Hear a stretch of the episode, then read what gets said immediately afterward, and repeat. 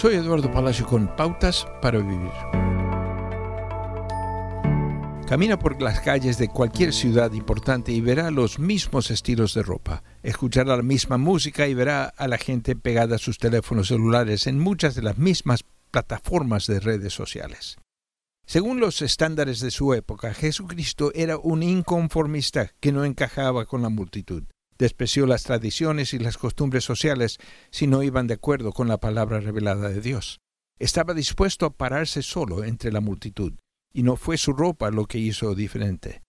De hecho, no hay evidencia alguna que sugiera que su ropa o cabello le hicieron sobresalir en lo más mínimo de sus compañeros. Era su vida, su completa honestidad, su alma que penetraba las vidas de aquellos que lo encontraban.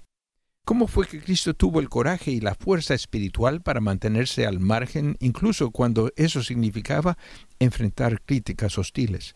Su fuerza venía de arriba, estaba constantemente en contacto con su Padre.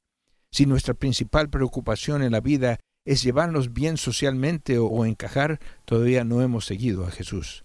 Al igual que la solapa de un boleto de concierto que dice no lo desprenda, no tendremos la fuerza para mantenernos separados, vivir para Dios y para los demás, sin tiempos regulares de renovación con Jesús y su palabra. ¿Ha descubierto esta fuente de fortaleza? en su día ha incluido un reinicio con Dios y la palabra viva. Acaba de escuchar a Eduardo Palacio con Pautas para Vivir, un ministerio de Guidelines International. Permita que esta estación de radio sepa cómo el programa le ha ayudado. Acompáñenos en la próxima emisión de Pautas para Vivir. Gracias por su sintonía.